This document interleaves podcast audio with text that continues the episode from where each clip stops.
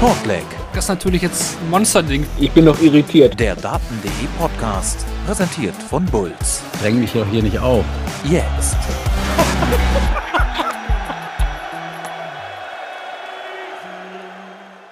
Herzlich willkommen zu einer neuen Folge von Shortleg, dem Daten.de Podcast, presented by Bulls. Heute gibt es die Analyse der European Darts Championship, also alles Wichtige aus Dortmund, unsere Eindrücke von vor Ort und einiges mehr. Zum Beispiel haben wir weitere WM-Qualifier für euch und das finale Wochenende der Challenge Tour. Das alles zusammen von und mit mir, Marvin Fanboom und wie immer mit dabei Kevin Barth. Hi Kevin. Hallo Marvin, ganz frisch bin ich nicht, aber wir geben alles. Wir geben alles, wir haben uns vor allen Dingen einen Tag nicht äh, gesehen und äh, gehört. und äh, das konnten wir natürlich nicht auf uns sitzen lassen, deswegen heute wieder die Shortleg-Ausgabe mit uns beiden. Herzlich willkommen alle, die hier live bei Twitch mit dabei sind. Gerne wieder eure Beiträge einfach in den Chat posten. Wir werden das äh, durchlesen, verfolgen und gerne auch hier mit in die Diskussion mit einbringen. Ich denke, so ein, zwei Themen hat man ja schon am Wochenende gemerkt, äh, sind da so ein bisschen kontrovers auch diskutiert worden von den Fanlagern. Das äh, führen wir natürlich gerne heute weiter. Für alle, die sich diese Folge als Podcast im Real Life anhören, auch natürlich ein Danke an euch fürs Einschalten. Und äh, ja, wo könnt ihr Shortleg hören? Das wisst ihr mittlerweile. Trotzdem gerne, wie immer nochmal der Hinweis, auf Spotify ist das der Fall, meinsportpodcast.de, Apple, Google Podcasts äh, oder auch dem Daten YouTube-Channel. Den empfehlen wir jetzt, denke ich, heute nochmal besonders, weil wir am Wochenende auch viele Interviews da geführt haben. Kevin und ich waren in Dortmund vor Ort.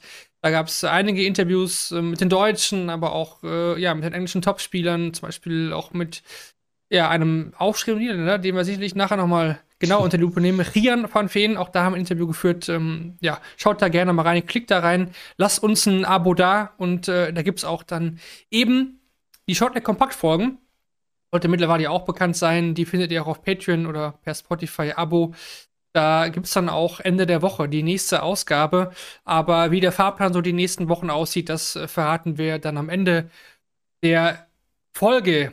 Ja, Fragenbewertung, Kritik gerne hier rein an die Social Media Accounts oder von daten.de und abonniert uns gerne, lasst uns ein Like da, ein Follow da und äh, ja, das hilft uns natürlich sehr, wenn ihr auch den Podcast oder die übergeordnete Seite Daten.de unterstützen wollt.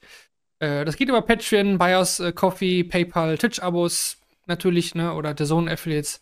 Wir bieten da einiges an, klickt euch einfach mal rein. Ja. Der Fahrplan, den stelle ich euch gerne vor. Äh, natürlich, die European Championship, das große Thema heute.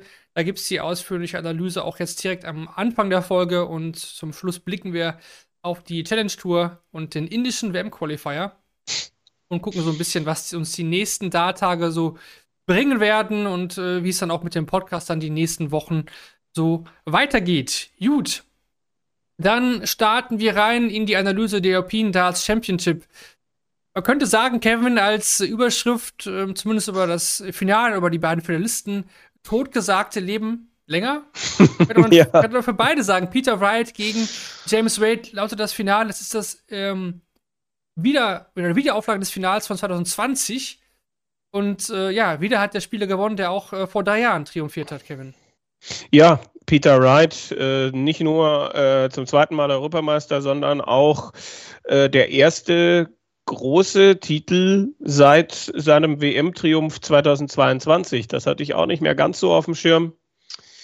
Ähm, er hat sich auf jeden Fall stark präsentiert und äh, ich glaube, aktuell kommt es in der verrückten PDC-Welt, in der alles eng zugeht, kommt es halt einfach darauf an, wer weniger Fehler macht, wer die wenigsten Schwächephasen hat. Ähm, weil passabel solide Dart spielen, vielleicht mal einen dreistelligen, mal viel im oberen 90er-Bereich, das können viele mittlerweile. Wright hat es jetzt eben wieder konstant in diesem Wochenende gut hingekriegt ähm, und hat eben auch dieses Finale verdient gewonnen. Also da war er der klar bessere Spieler.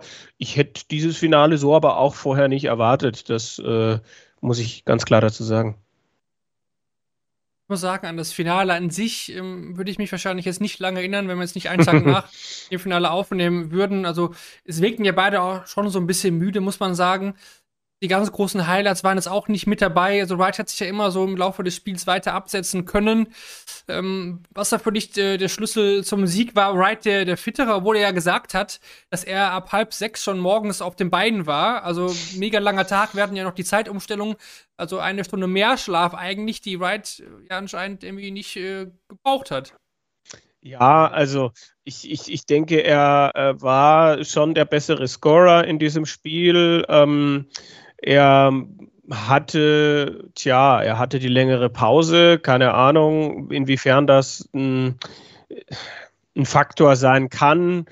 Ähm, und, und er hat halt früh die Weichen gestellt. Also äh, er, er schafft ein frühes Break, macht 66 zu. Äh, Gut, dann steht es 3-2 zur ersten Pause und dann hat aber Wright halt eine, eine, also er gewinnt beide Sessions, beide ersten Sessions ähm, und, und, und ist dann ja zwischendurch auch auf äh, 6 zu 2 weg. Also diese, diese gute Anfangsphase, ähm, wo er einfach der bessere Scorer war, wo er das dann ganz gut macht, dann auch dieses äh, 16, 13, 13 Darts, diese Serie da gehabt hat, wo er auf 3-2, auf 6-2 geht das wäre für mich so eine Geschichte, weil er hat das ja dann aufrecht gehalten. Gut, Wade kommt nochmal auf 6-4 ran. Äh, und dann gibt es da, äh, da aber nach der Pause auch wieder nichts. Also dann geht Wright wieder auf 8-4 weg. Und von da an ging es halt ja hin und her. Er war ja schon 10-5 weg. Also er hat einen guten Start gehabt und hat es dann geschafft, als Wade wieder so halbwegs dran war, ihn aber auch wieder von sich wegzuhalten, den Vorsprung wieder auszubauen. Wade auch nicht, ja, nicht mehr so, so richtig voll da. Ein paar gute Lecks waren dabei, aber ansonsten ähm, fehlte da halt auch der Druck im, im Scoring. Da waren dann schon ein paar Lecks dabei, wo die Ride schön von vorne wegspielen konnte und am Schluss dann noch äh, Matchstarts vergeben. Also eigentlich dem Gegner noch ein Leck geschenkt, dafür dann aber ein schönes 96er Finish zum Sieg. Das sind jetzt so die Dinge, die ich aufgreifen würde. 97,39 der Final-Average von Peter Wright. Kann man sicherlich bei der Distanz mehr als gut mit leben. Bei Wade sind es 92,09, aber schon auch da ein bisschen der Unterschied erkennbar. Was bedeutet das zudem, Kevin? Wir haben Peter Wright jetzt wieder als Nummer 2 der Welt. Er zieht an Michael van Gerben vorbei. Man muss sagen, die Player Championship Finals, äh, die fallen bei ihm jetzt aber auch bald raus. Äh, der Sieg von vor zwei Jahren müsste es dann da gewesen sein. Das heißt, ähm, da fällt wieder was raus, er wird dann wieder ein bisschen zurückfallen. Ja? Aber trotzdem drohte er sogar richtig weit abzurutschen in mhm. der Out of Merit. Das konnte jetzt so ein bisschen, sag ich mal, mal ein bisschen entgegenwirken und für James Wade auch eine wichtige Nummer. Es lief ja zuletzt überhaupt gar nicht mehr. Erstmal ein Zeichen setzen, aber auch die Grand Slam-Teilnahme. Ganz, ganz wichtig für ihn schiebt er im Moment Danny Noppert äh, aus der Qualifikation raus. Ja, sowas, ne? Und Noppert, der ja eigentlich auch äh, die Möglichkeit gehabt hätte, das nochmal zu zementieren, der ja immerhin ins Halbfinale gekommen ist. Also, ähm, ja, Wade auch äh, gut an diesem Wochenende äh, unterwegs. Ähm, schon mit, mit einigen Eigenschaften, die ihn sonst auch immer auszeichnen, mit dem Timing, mit äh, tollen Doppelquoten. Da habe ich in, äh, wo war denn das, im Viertelfinale, wo er da äh, 98er Schnitt spielt und 60 Prozent auf die Doppel. Das ist dann schon schwer zu schlagen. Ähm, Im Finale, ja, ist ihm, denke ich, das Scoring so ein bisschen abhanden gekommen. Er lässt sich dann auch zum Beispiel nach der zweiten Pause in 16 Darts breaken, wo er erst in der fünften Aufnahme überhaupt ein Triple trifft. Das ist dann halt in der Situation zu wenig. Aber er sagt ja auch, ein Building-Block für ihn. Bin ich jetzt auch gespannt, wie sehr er das dann nutzen kann. Es gab ja durchaus Zeichen dieses Jahr, die in diese Richtung gezeigt haben.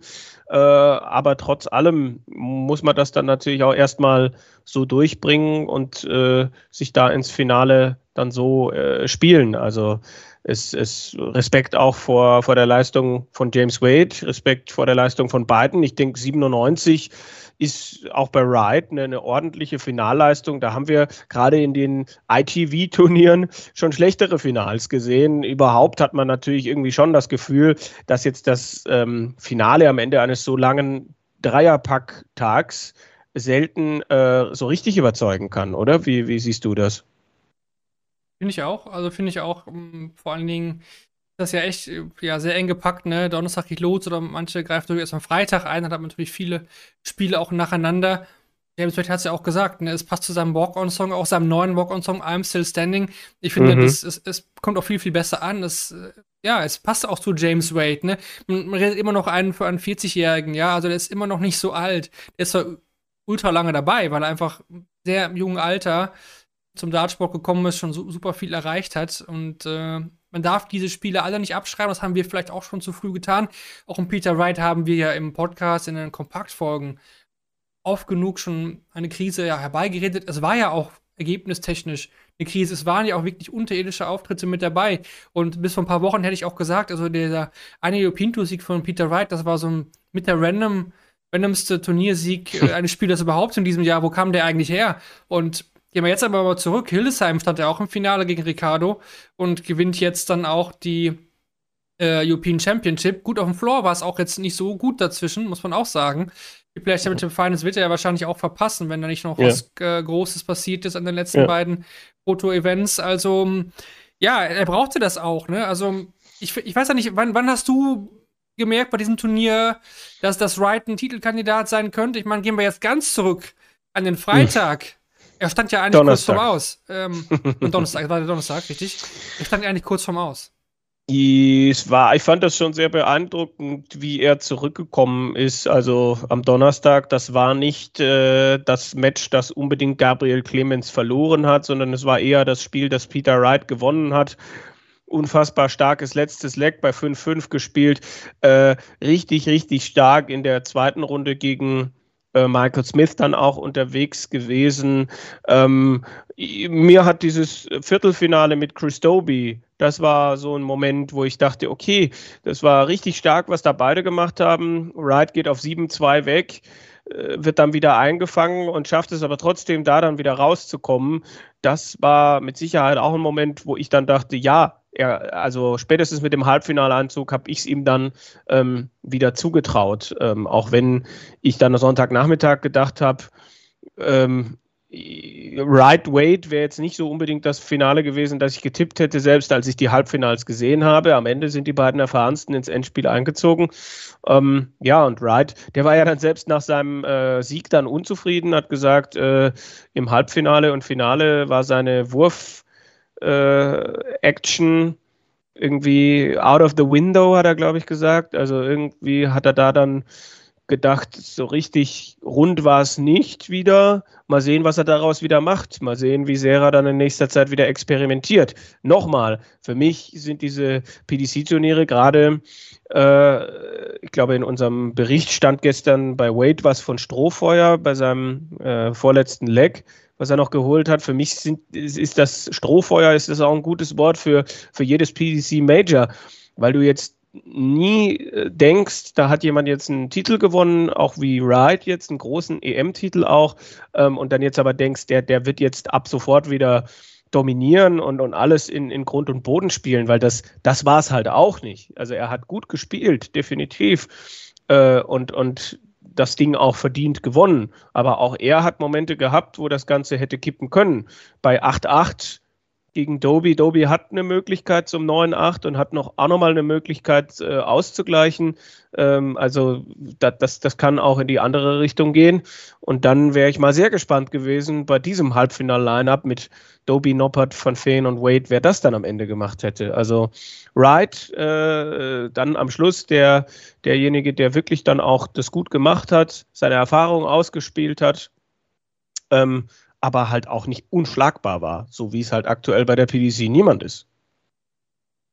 Ja, definitiv sich auch so. Also Wright ist ja noch weit weg davon, stabil zu sein. Also dem mhm. traue ich jetzt auch wieder zu, dass er gegen irgendwelche Nachrücker von der Challenge Tour zweimal verliert in der ersten Runde auf der Pro Tour. Ne? Man Slam muss man dann sehen, wie er performt. Ich glaube, er ist immer noch auf der Suche. Er hat ja auch immer wieder auch die Darts gewechselt, auch bei diesem Turnier, äh, innerhalb der Spiele auch. Und ähm, das zeigt ja, dass er noch nicht 100% confident mit einem Set Dart ist. Klar, er braucht das für sich ja immer diese, diesen neuen Anreiz geben, innerhalb eines mhm. Spiels auch immer noch. Ähm, ich meine, er hat Gaga geschlagen, das hätte auch daneben gehen können. Michael Smith, ja, hätte auch fast einen Whitewash verpasst, muss man sagen, aber Smith war ja auch gar nicht da. Irgendwie, ja. also das, das würde ich auch nicht überbewerten, dieses Spiel. gegen Doby hat er zwischendurch den alten Peter White raushängen lassen. Ne? Da waren sehr, sehr viele Finishes dabei, die ganz hohen Dinger, die man bei White ja früher immer hat fallen sehen. Die 161, ja. 167, das, da musste, musste man White immer mit rechnen, das hat er gezeigt. Aber da hat er halt auch Resilienz gezeigt, ne? Wie du gesagt hast, also gegen Doby, der kam wieder ran, das hätte er auch keepen können. Und ich denke mal, so vor ein paar Wochen hätte er das auch noch verloren. Und in dem, in dem Zusammenhang muss man natürlich auch nochmal über das Halbfinale gegen Noppert reden, ne? Äh, wo, er, wo er nach 5-8 äh, das dann dreht und äh, sechs Legs nacheinander holt, wo der Gegner natürlich dann auch ein bisschen federn lässt. Das gehört auch zur Wahrheit dazu. Aber wo Wright trotzdem äh, es schafft, das umzubiegen. Äh, irgendwo gab es noch einen 136er-Finish äh, gestern was, was glaube ich auch wichtig war in dem Moment, als es gefallen ist. Ich krieg's gerade nicht mehr ganz zusammen, gegen wen das war, aber ähm, da waren schon Momente dabei, wo man gesehen hat, äh, das ist Peter Wright, wie man ihn, wie man ihn kennt.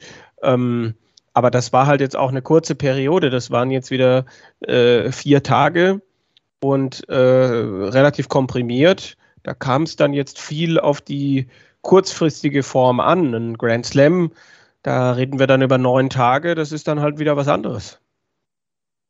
Lass uns noch kurz, weil es hier auch im Chat aufkam, nochmal die Thematik James Wade, Erstrundenpartie gegen Dick van Dijvenbode. Was war da eigentlich los?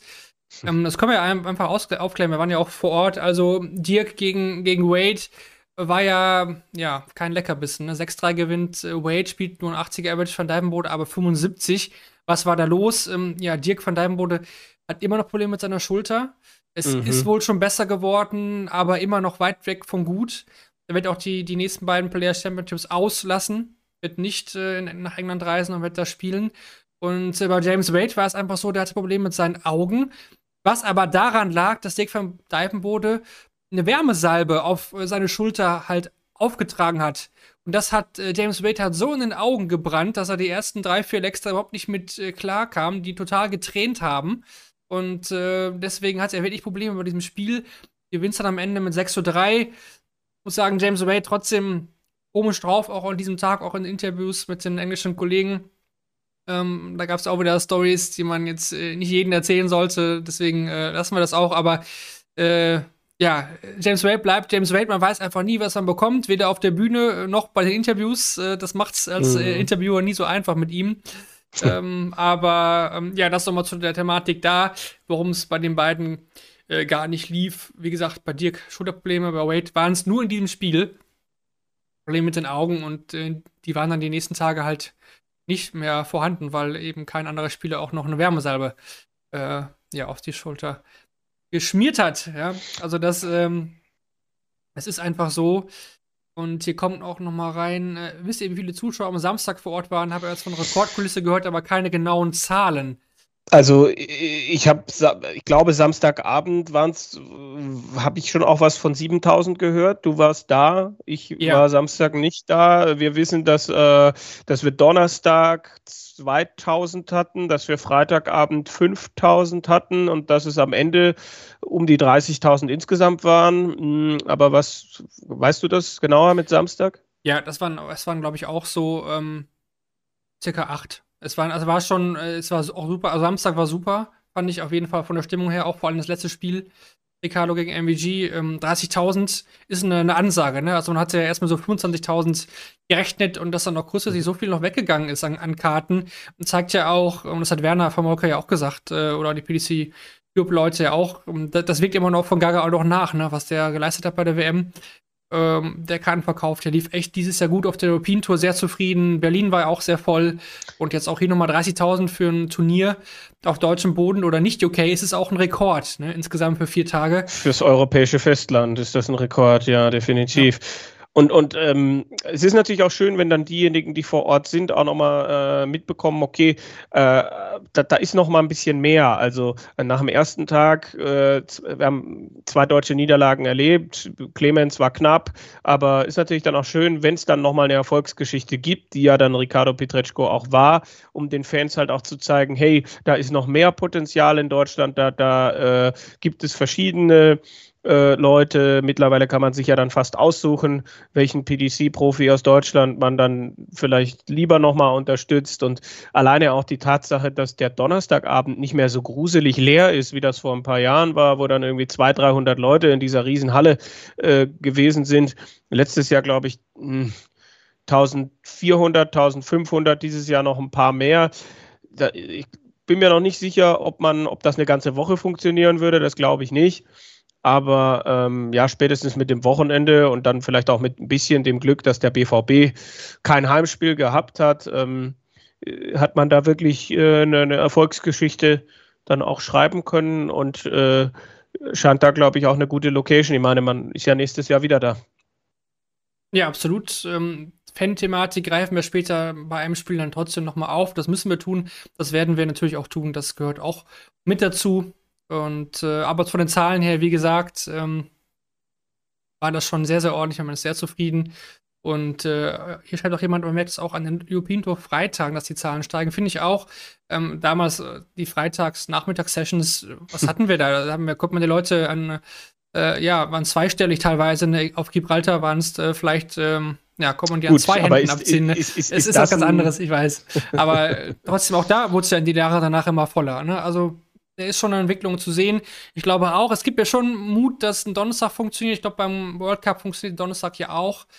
Aber Mittwoch, Montag, Dienstag, ähm, ja, obwohl, obwohl, Berlin war ja auch montags das Finale, oder? Premier League war das Ja, ja. es war halt ein, ein Einzeltag-Event auch äh, mhm. und es war halt auch außerhalb der äh, Fußballsaison, soweit ich das weiß. Es war ja im Juni. Ja. Ja. Ich weiß auch noch nicht, ob wir da schon bereit sind für so einen Wochenmajor. Ich. Ja. Der World Weil, ich glaube, er geht nicht nach Deutschland. Mach, mach das mal im Oktober in Dortmund und hab dann das Pech, dass an einem Abend Champions League um die Ecke ist, äh, Heimspiel BVB. Dann wird der Abend aber halt auch schwierig. Also ich glaube, Klar. wenn, dann müsstest du in Deutschland für so ein Turnier unter der Woche eine kleinere Location nehmen, wo irgendwie, weiß ich nicht, 2.000, 3.000 reinpassen. Sowas wie Halle 39 in Hildesheim? Ja, also die Westfalen ist ja grob. Ich meine, ähm, Samstag zum Beispiel war innen natürlich alles voll, Sonntag auch. Also im Innenraum, da, da hat man nicht mehr reinbekommen. Oben war halt auf, da waren natürlich immer noch Plätze frei. Ist auch klar, es sind auch Sitzplätze äh, oben da. Dann ist natürlich auch ein bisschen die Atmosphäre etwas anders. Ähm, ich habe hab noch die Problematik, dass das Licht nicht ausging. Ja, ähm, das kam dann am, am Sonntag. Äh, auch nochmal auf. Das wurde dann aber geregelt am, am Samstagabend, glaube ich schon, war das Licht auch schon aus im Innenraum. Es war ja sehr, sehr hell. Die Halle hat es einfach nicht ausbekommen. Das, äh, die Westfalen hat es einfach nicht hinbekommen, da die Lichter auszumachen, die über die Zuschauer gingen. Deswegen war es sehr, sehr hell. Ähm, ich war auch mal in der Halle, hab's äh, von da aus mal angeschaut, war ungewöhnlich, ja. Aber es hat dann zu den finalen Sessions dann zum Glück dann wieder gepasst. Ja. Ich habe mir, hab mir sagen lassen, am Samstag standen die Leute äh, Samstagmittag bis zur Bundesstraße. Ja, also, es war, war ordentlich, auch Samstag, Mittag, Nachmittag schon dann auch was los. Äh, und ähm, ja, vielleicht auch da hat man dann vielleicht nochmal das Glück gehabt, dass dann, ich glaube, in Dortmund ist dann schon auch viel über den örtlichen Fußball, äh, dass, dass dann äh, Borussia Dortmund erst Sonntagnachmittag und auch nicht zu Hause gespielt hat. Ähm, und, und aber ich glaube, man kann von allen Seiten, man kann von allen Seiten hochzufrieden sein.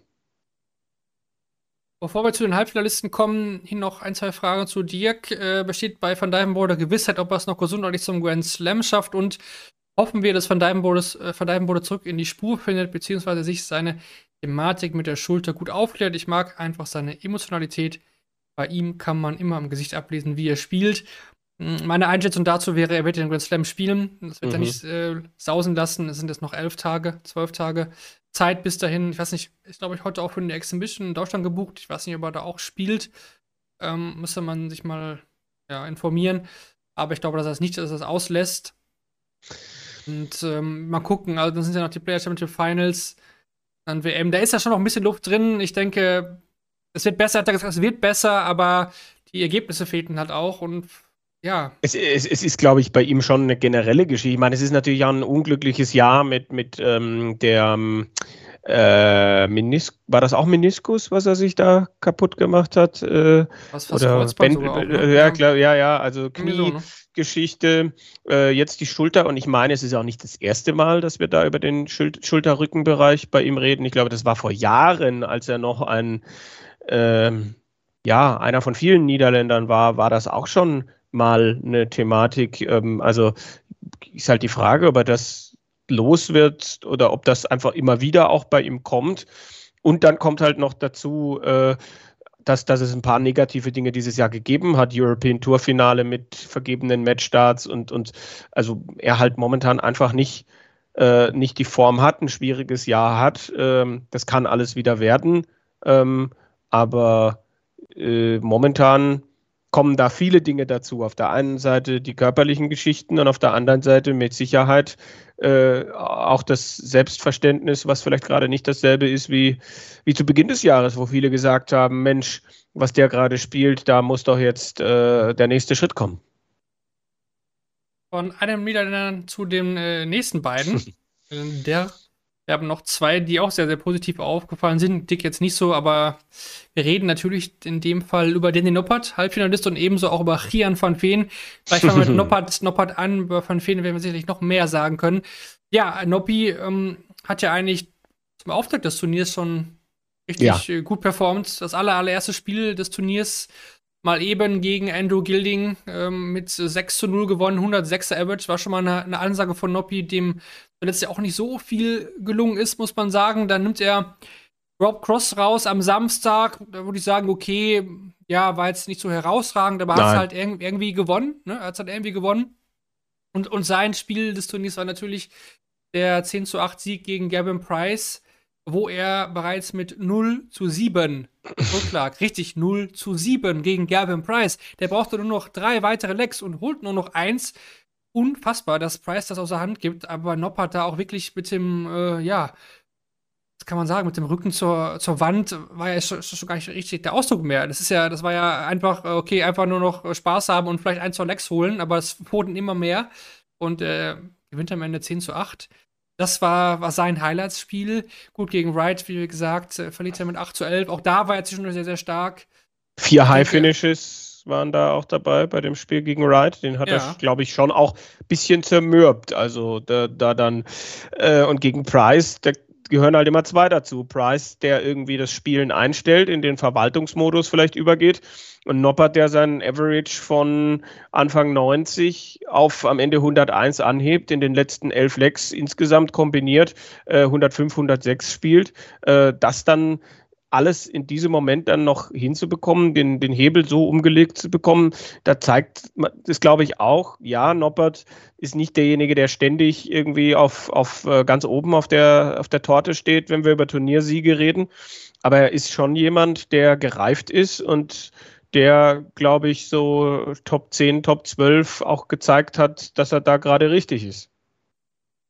Ja, ich glaube auch nicht, dass dieser eine UK Open Sieg so ein Flug war. Also er, er, ist ja schon nachhaltig öfter mal weit vorne, was Turniere angeht. Ne? Also klar, er ist jetzt kein, kein Top-8-Spieler aus meiner Sicht so wirklich. Ähm, er sagt ja auch bei sich selber jetzt noch am Wochenende, ich bin gar kein langweiliger Spieler, so langweilig bin ich gar nicht. Ähm, ja, das hat er so ein bisschen von Image her ne, schon mitbekommen ist, dass er langweilig ist. Das hat sich so ein bisschen implementiert. Ich finde auch nicht, dass er so langweilig ist, aber auch wenn er Emotionen zeigt, das ist irgendwie, ja, er ist nicht der aller, aller schnellste Werfer, es ist auch nicht langsam, aber es ist schon sehr methodisch, finde ich, bei ihm. Deswegen vielleicht immer die, die Meinung da, dass er nicht so attraktiv ist, vielleicht. Und das Gegenteil ist ja eigentlich sein anderer Spezi, sag ich mal, und äh, über den wollen wir sicherlich jetzt noch mal ein bisschen ausführlicher reden. Rian van Feen, ja. Ähm, du hattest es auch so ein bisschen, habe ich in der Vorschau schon im Gefühl, auch bei Wade, ne? Also diesmal warst du jetzt vom, vom Gefühl her gut dabei. Rian van Feen, ein absolutes Breakout-Turnier, auch was die Major-Turniere angeht. Halbfinale. Und äh, ja, Kevin, erzähl doch auch mal, auch wie wir ihn gesehen haben, auch im Interview. Äh, wir hatten ja auch ein Interview mit, mit Rian nach seinem Erstrunden-Sieg. Ähm, wie siehst du ihn? Wie siehst du seine Entwicklung als Charakter vielleicht auch? Und äh, was traust du ihm vielleicht auch die, die nächsten Wochen zu? Also erstmal ist er sehr, sehr groß. Ja, das wird einem natürlich nochmal bewusst, wenn er dann beim Interview vor einem steht und man das Mikro dann schon ein bisschen so nach oben halten muss. Ähm, ja, und er ist, er ist, glaube ich, schon jemand, ein kluger Kopf, so schätze ich ihn ein. Jemand, der mh, mm, das Ganze irgendwie Step by Step macht, dem man das auch glaubt, dass er, er ist auch keiner, der irgendwie mit den großen äh, Ankündigungen um sich schmeißt. Er, er ist, er ist ähm, nicht total extrovertiert, aber ich glaube, er kann schon auch sich hinstellen und ähm, sich irgendwie, ich sag mal, verkaufen. Und die Entwicklung, das sehen wir ja über das Jahr verteilt, die ist positiv eins nach dem anderen. Er war enttäuscht, als er den World Grand Prix verpasst hat, konnte er auch ganz genau sagen, welches Spiel es wahrscheinlich dann war. Niederlage gegen Damon Hatter in äh, Budapest. Zumindest macht er das daran so ein bisschen fest. Aber alleine, wie er dann da, da, da draus geht. Er ist einer, Ricardo ist der andere. Zwei, die dieses Jahr den Grand Prix verpasst haben und dadurch eigentlich eher noch mal stärker geworden sind. Und ähm, er hat diese Woche, äh, dieses Wochenende mehrere Reifeprüfungen äh, bestanden. Da Hatter, der, der da ja dann ordentlich auch wieder das Publikum auf seine Seite zieht. The Heat im Ruhrgebiet, mein Gott. aber, äh, aber von Feen macht das richtig gut und natürlich dann die, die ähm, Masterclass dann im Viertelfinale gegen äh, Michael van Gerven, wie er das dann ähm, ja dann auch zu Ende gespielt hat. Äh, auch wenn van Gerven ihm da ganz viel an bietet und angeboten hat, äh, was man dann aber halt auch erstmal nutzen muss. Und dass diese Halbfinalniederlage gegen Wade, die ist für mich halt ähm, ein Learning Process. Ne? Er, er spielt das eigentlich von vorne weg ähm, und lässt sich dann halt doch nochmal einfangen. Äh, und in den letzten Legs hatte man halt einfach das Gefühl, die Scoring Power lässt nach, alles lässt irgendwie nach. Ähm, äh, ist, sind da, ist da der Arm schwer geworden? Ist da vielleicht der Kopf mit reingekommen? Dann hat er noch Möglichkeit zum 10-10, wo er, glaube ich, zwei Darts kriegen müsste, aber nur einen kriegt und den macht er nicht und dann verliert er 9 zu 11. Ähm, das würde ihn jetzt aber nicht brechen. Ich schätze den. Ne? Er, er, er, arbeitet ja auch noch äh, 24 Stunden die Woche, hat er bei uns im Interview gesagt, hat aber auch ein Board auf der Arbeit. Ähm, bin ich auch mal gespannt bei ihm. Er hat diesen Kontrakt mit seiner Arbeit noch bis zum Ende des Jahres. Im neuen Jahr äh, will er dann äh, Vollprofi werden. Bin ich auch mal gespannt, ob das jemand ist, dem das gut tut oder jemand, der äh, vielleicht irgendwann merkt, dass dieser Rhythmus mit der Arbeit doch gar nicht so schlecht ist, äh, haben wir ja in beide Richtungen schon gesehen. Also der nächste, der an diesem Scheideweg auch steht. Du hast schon gesagt, das Erstrundenspiel gegen Damon Hatter, sehr, sehr stark. 107,34, das war auch wieder im ersten Spiel des Abends eine Ansage. Und ähm, er macht dann weiter gegen Daryl Gurney 10 zu 6. War für mich sogar auch der Favorit vorher. Hat er auch wieder umgesetzt. Und ähm, ja, die Masterclass für ihn war sicherlich auch das Spiel gegen äh, Van Gerven dann im Viertelfinale. Ne? Also über Van Gerven reden wir gleich nochmal, aber ja, er gewinnt mit 10 zu 6 auch deutlich verdient. Ja. Und ich habe ihn auch wahrgenommen als sehr, sehr bodenständigen Typen, der sich auch sehr gut verkaufen kann. Also spricht super Englisch auch. Ähm, Kommt was Will noch Deutsch lernen vielleicht. Will noch Deutsch lernen vielleicht. Hat jetzt einen deutschen Sponsor ja auch Elton, genau wie äh, Florian Hempel. Ähm, hat er uns ja auch verraten im Interview. Und äh, ja, der weiß, wo er herkommt. Der ist sehr sympathisch. Bei ihm passt, finde ich, alles. Das fängt beim Walk-On an, ne, wo er ja auch damals die Umfrage gemacht hat, was, was soll ich nehmen? Ich finde, das, das catcht die Zuschauer schon rein. Da tun sich andere schwerer mit ihren Walk-On-Songs. Ich finde, das, das passt auch zu ihm. Ja, super, super ehrlich auch. Und ich glaube, ähm, ja, dem ihm stehen alle Türen offen. Ich finde ihn zum Beispiel ähm, viel greifbarer als ein Josh Rock, zum Beispiel, mhm. den ich immer noch nicht greifen kann, den ich auch, ja, noch nicht gut einschätzen kann, auch was seine Aussagen angehen. Äh, Van Feen sehr sympathisch, finde ich. Das hört man eigentlich von allen nur, ne? Also, das ist ein Top-Typ. Und ich glaube auch, es ist gar nicht so verkehrt, dass er das Ding jetzt nicht gewonnen hat, zum Beispiel, oder im Finale verloren hat. Ich glaube, so wie es jetzt gewesen ist, Halbfinale, direkt bei so einem großen Major-Turnier, was ja auch als Stuttgart-Holer zum ersten Mal jetzt der, der, Fall war, die langen Distanzen, die er vorher nie hatte, die Pausen, die er nie hatte, wo er auch gesagt hat, da muss ja. er sich erstmal dran gewöhnen, das war schwierig. Das hat man ja auch von Ricardo gehört. Also, da ist noch ein Lern Lernprozess da. Ich meine, das ist sein erstes Stuttgart-Jahr. Also, er hat jetzt mit einem Sieg, wäre ja schon in der Top 32 gelandet in der Order of Merit und Es ist aber definitiv jemand, gegen den niemand in den nächsten Wochen gerne spielt. Das ist ein Van Veen, das ist ein Pietreczko, das sind so zwei von weiter unten, die einem sofort einfallen. Van Veen noch mal ein Stückchen mehr. Das ist jemand, bei dem ich dann auch sehr gespannt bin, wie der Satzmodus bei der WM funktioniert für ihn. Ist ja etwas, wo Gabriel Clemens sagt, das ist mein Modus, der Satzmodus. Ähm, und äh, das, das also, ich bin mir ziemlich sicher, dass wir bei den verbleibenden drei TV-Turnieren mindestens noch mal eins dabei sein wird, wo Van Veen mindestens ins Viertelfinale kommt ohne jetzt, also er hört es ja nicht, glaube ich, auch wenn er sagt, er versteht ganz gut Deutsch, aber äh, wäre natürlich schön. Also, tja, aber ähm, das ist, das ist jemand, der, der, glaube ich, seinen Weg so peu à peu machen wird und wo man einfach hoffen kann, dass diese Bodenständigkeit bleibt. Wir haben in den vergangenen Jahren genug Beispiele gesehen, wie schwierig das ist, bei sich zu bleiben, wenn dann irgendwann die Leute kommen, die irgendwie äh, die ja Angebote machen und äh, so weiter. Da bin ich mal gespannt, aber bislang sieht das alles sehr, sehr gut aus. Und sein, natürlich, er betont es immer wieder auch, sein, sein größter Fokus, und das finde ich auch gut, dass er da so ehrlich ist, liegt im Moment halt dann schon auf dem World Youth äh, Championship äh, Finale gegen Luke Littler. Oh, das, das wird knallen, das wird richtig knallend. Also das, äh, das, äh, das, das sollte man sich anschauen, das sollte man sich nicht entgehen lassen, denke ich. Also das am Finaltag der Player Championship Finals äh, ist ein Muss. Ne, und das, das wird auch sehr interessant, wenn er da weit kommt. Bei den Player Championship Finals, das hatten wir immer mal wieder so, was passiert eigentlich, wenn er bei Van Veen ist es ja wirklich äh, realistisch, dass er da auch weit im Turnier vorstößt. Was macht man da eigentlich, wenn der, sag ich mal, im Halbfinale steht? also äh, sehr, sehr Hat interessant. Hat er die A-Karte gezogen. Was ja auch noch gewesen wäre, ähm, deswegen Luke Littler nochmal gut das Stichwort. Das hatte Phil Bars ja auch nochmal gepostet, der hat sich das am, am, Samstag auch von Dave Allen noch ähm, absichern lassen. Der hat dann auch nochmal nachgefragt bei den Offiziellen der PDC. Was wäre gewesen, wenn Van Feen ins Finale gekommen wäre? Dann wäre er ja als ähm, European Championship Finalist oder Sieger dementsprechend ähm, zum Grand Slam gefahren. Und mhm. ähm, der Platz, den sonst jetzt Van Feen halt einnimmt, über die Development Tour wäre an Luke Littler gegangen. Mhm. Ist, das, ist das nicht der Fall, ne? weil Van Feen ja nicht ins, Halbfinale, ins Finale gekommen ist. Das heißt, er nutzt halt den Development Tour Weg. Ähm, aber wäre das der Fall gewesen, wäre Luke Littler als äh, Nummer 2 quasi nachgerückt und nicht äh, über die Prioritätenliste nachgerückt äh, worden. Mhm, Zum Beispiel über die mhm, Proto mhm. oder so. Das ist noch was nebenbei, das kann man so als Fall für die nächsten Jahre, sollte es nochmal vorkommen, vielleicht so abspeichern. So wäre es auf jeden Fall laut PDC gewesen. Ist jetzt nicht so, aber trotzdem mal ganz interessant zu wissen. Weil zum Grand Slam fehlen jetzt ja auch nur noch zwei Pro-Tour-Events und dann den Qualifier. Aber das später auch nochmal mehr, was dann die nächsten Tage so ansteht. Mhm.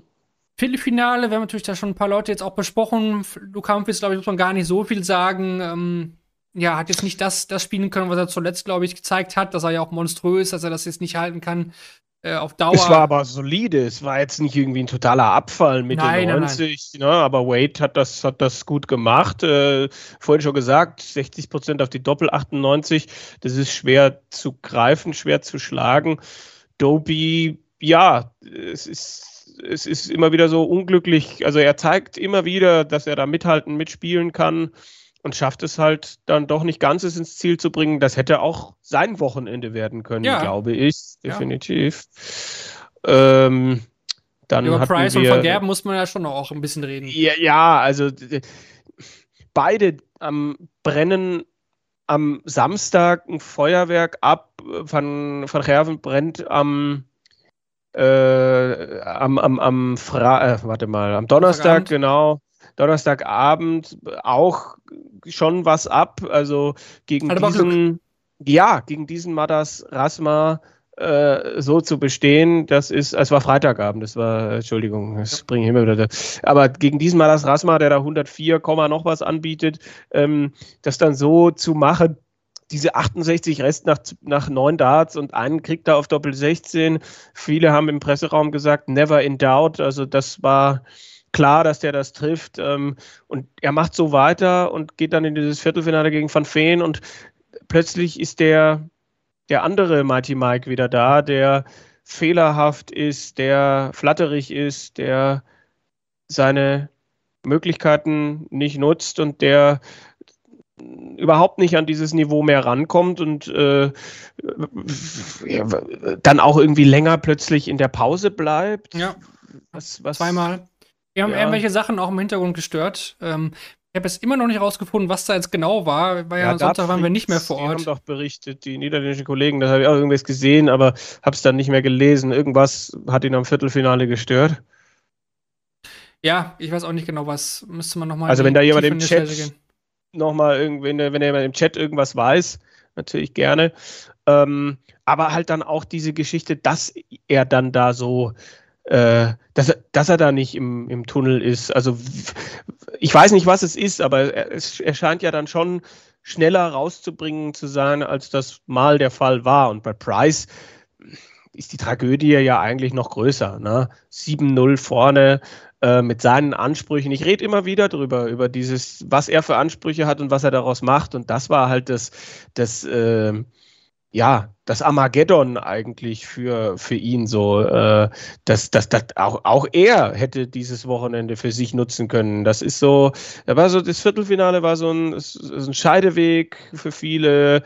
Und er ist da definitiv einer, der sich da weiter hinterfragen sollte, möchte, müsste, weil, wie gesagt, für die Ansprüche, die er hat, ist das eigentlich zu wenig in diesem Jahr und ähm, äh, ja, Viertelfinal aus von Noppert gut gespielt, aber von Price auch äh, dann am Schluss eingebrochen, hat dann ja nochmal Möglichkeiten, um, äh, ich glaube, 9 zu 8 in Führung zu gehen und dann fällt es nicht und danach kommt gar nichts mehr. Äh, aber äh, das, es darf halt nicht, es darf nicht so weit kommen, dass der, dass der Danny Noppert die letzten sieben Legs alle hintereinander gewinnt, sechs Legs, irgendwie so. Wahnsinn. Ja, habe ich auch gewundert, dass er das so aus der Hand gibt. Also man traut so einem Price ja das immer noch mal zu, dass er da hinten raus sich nochmal dann wieder steigern kann. Den, den Ja. Gang hat er nicht mehr gefunden.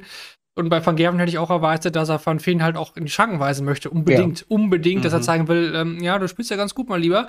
Aber ich bin immer noch ein bisschen besser. Ich bin Michael van Gerven, ich bin äh, Weltmeister, du nicht. Ähm, ja, da kommt auch gerade jetzt in die Infos, war wohl irgendwas mit dem Turnierdirektor, dass er den sprechen wollte, der aber irgendwie nicht erreichbar war. Also Kevin Fayhouse war auf jeden Fall vor Ort. Ähm, das weiß ich. Ähm, uns hat ihm wohl keiner gesagt, wie lange er Zeit hat, bis er zurück muss auf die Bühne. Ähm, das sind Sachen, finde ich, die sollten ihn aber eigentlich gar nicht Ja. tangieren, eigentlich. Also das zeigt ja nur dann, dass er auch unzufrieden war mit seiner eigenen Leistung. Und dann sucht man halt, dann stört man sich halt schon mal schneller an Sachen, auch an kleineren Sachen. Ähm, ja.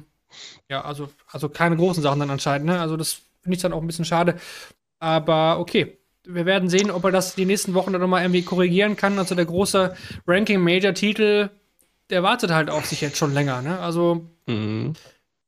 aber er, er im Glim Glimpses hat er immer Ja, ja, also das war schon beeindruckend, wie gesagt, wie er da durchkommt und wie er dann auch äh, einen äh, Ricardo in der zweiten Runde dann immer wieder äh, auf, auf, auf einfach seine Art mit äh, überragenden Momenten dann doch ähm, auf Distanz hält, im Zaum hält. Da waren schon tolle Momente zu sehen, wo man dann gemerkt hat, okay, das kann er spielen, aber mh, die Wechselhaftigkeit ist einfach noch viel zu groß. Dann gehen wir doch ein bisschen weiter noch zurück äh, ja, zu den Spielern, die auch am Samstag dann im Achtelfinale ausgeschieden sind. Also der Auftakt war ja super stark. Doby gegen Bunting war Mhm. Top-Match. Ähm, wir küren sicherlich später noch das Top-Match des Turniers. Ähm, heißer Kandidat war dieses Match aus meiner Sicht. Doby gegen Bunting, das hatte vieles. Äh, Ich glaube, das haben auch nicht einige so auf dem Schirm gehabt.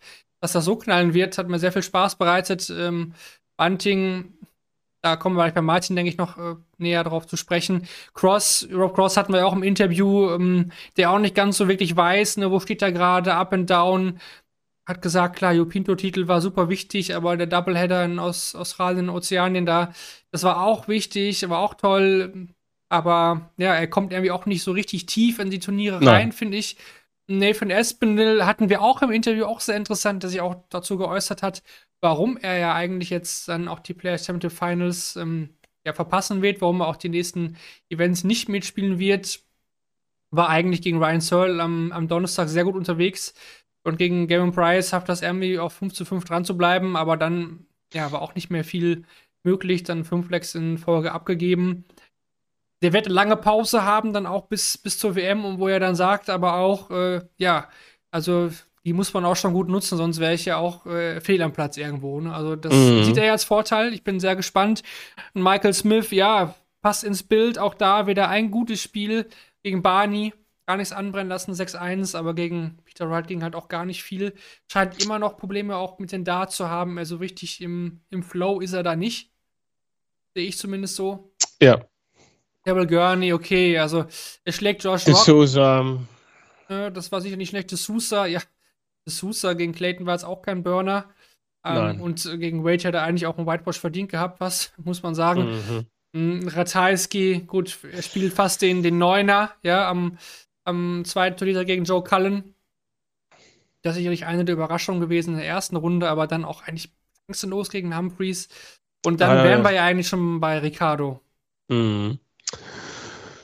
Ja, ähm, finde ich, den nächsten Schritt gegangen. Also äh, ich glaube, die Erwartungen sind gestiegen, äh, auch natürlich durch diesen Erfolg und die Halle, die Leute haben das alle auf Sport 1 gesehen, die, die wussten, wer er ist und ähm, da dann das so souverän zu machen gegen Ross Smith, der auch nicht gut war, aber Ricardo richtig stark gespielt, das war toll und auch gegen äh, Van Gerven in dieser Form sieben Lecks zu holen, da direkt mal am Anfang alle aufgeweckt mit der 167. Also Ricardo hat gezeigt, äh, dass es so langsam immer besser.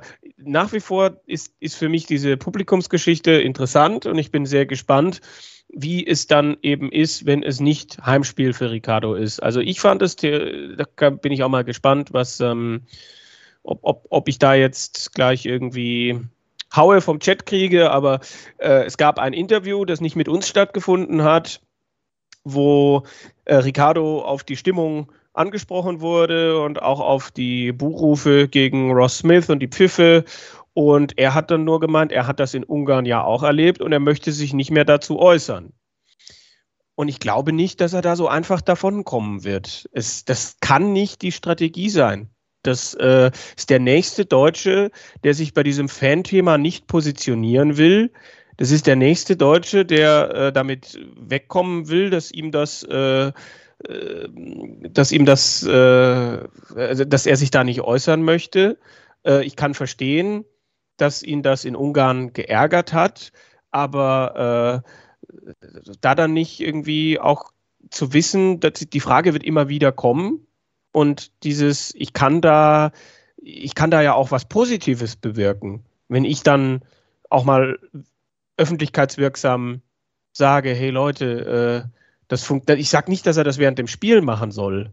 Ähm, aber die, die Haltung fand ich während diesem Interview schon zumindest interessant und diskussionswürdig. Äh, aber ansonsten sportlich und äh, ja, da hat das Gesamtpaket gepasst. Gegen diesen Michael van Gerven darfst du im Achtelfinale auch ausscheiden und ähm, bin, bin sehr gespannt und durchaus auch vorfreudig, äh, dann zu sehen, wie, wie Ricardo diesen Weg weitermacht. Okay, ich merke schon, wir sind mittendrin in der äh, Fan-Thematik.